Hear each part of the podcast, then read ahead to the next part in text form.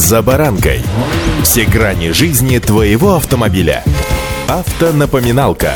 Комментарии экспертов. Советы по обслуживанию автомобилей в программе «За баранкой». Автомобильные бренды, как отечественные, так и все остальные, представленные в нашей стране, рапортуют, что машин на российском рынке становится больше день ото дня. Но проще ли от того нам, автолюбителям? Цены взлетают в космос вслед за лунной экспедицией, происходит тотальная смена игроков рынка, что не может не вызывать опасения. От того и начинается великая миграция вторички из рук в руки. С вами за баранка Александр Карпов. Здравствуйте. Автомобильные факты.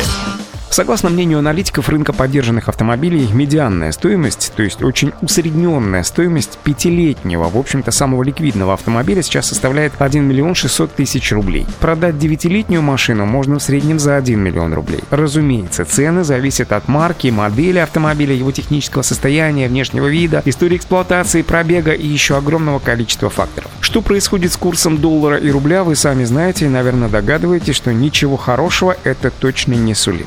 Совокупность таких факторов, как слабеющий рубль и возросший утилизационный сбор, крайне негативно скажется на стоимости автомобилей, причем уже осенью, то есть, условно говоря, послезавтра. Напомню, что серьезная корректировка стоимости новых машин уже произошла в конце июля-начале августа. Сейчас продавцы стараются закладывать колебания курса рубля в стоимость автомобиля, причем часто машины уже выставляются на продажу с таким определенным люфтом для корректировки. Сами же игроки рынка отмечают, что ситуация с курсом евро, доллара и юаня по отношению к рублю приведет к дальнейшему подорожанию новых автомобилей автомобилей, причем в самое ближайшее время. И главным, как ныне модно говорить, драйвером роста цен будет утилизационный сбор, ведь в теории он должен был максимально привлечь внимание потенциальных покупателей к автомобилям отечественного производства, ну или как минимум к локализованным у нас. Но абсолютно российских автомобилей у нас нет, а значит в той или иной степени иностранные комплектующие присутствуют. А это означает, что избежать влияния данного фактора на стоимость не удастся никому. Как бы нам ни старались преподнести это, ну, скажем, прямо холодное и откровенно невкусное блюдо. И то, что затевалось как рычаг смещения фокуса внимания покупателя к российским автомобилям, в итоге привел, сами понимаете, к чему.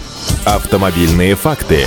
Ни для кого не секрет, что цены на новые машины в России всегда были сильно привязаны к валютным котировкам, поэтому переписывать прайс-листы будут вынуждены все компании, представленные на отечественном рынке. В меньшей степени, да, это коснется фирм, локализованных у нас, но закон рынка таков, что в стороне от корректировки прайсов никто не останется, а уж найти предлогов увеличить ценник у каждого маркетолога найдется. Тут, как говорится, к бабке не ходи. И самое противное в данной ситуации, что даже укрепление рубля нам не поможет, ведь ситуации, когда цены пошли вниз, я вам признаю, признаюсь откровенно, вообще ни разу не наблюдал. Сами автопроизводители о возможном повышении цен стараются отговорить очень-очень осторожно и в большинстве случаев ограничиваются красивым обещанием своевременно оповещать о всех возможных изменениях в своей деятельности. Однако на деле в большинстве случаев о корректировке стоимости машин можно узнавать лишь по новым прайсам на официальных сайтах компании. Так что если в ближайшее время вы собираетесь приобретать автомобиль, очень внимательно мониторьте цены уже прямо сейчас. Удачи! За баранкой!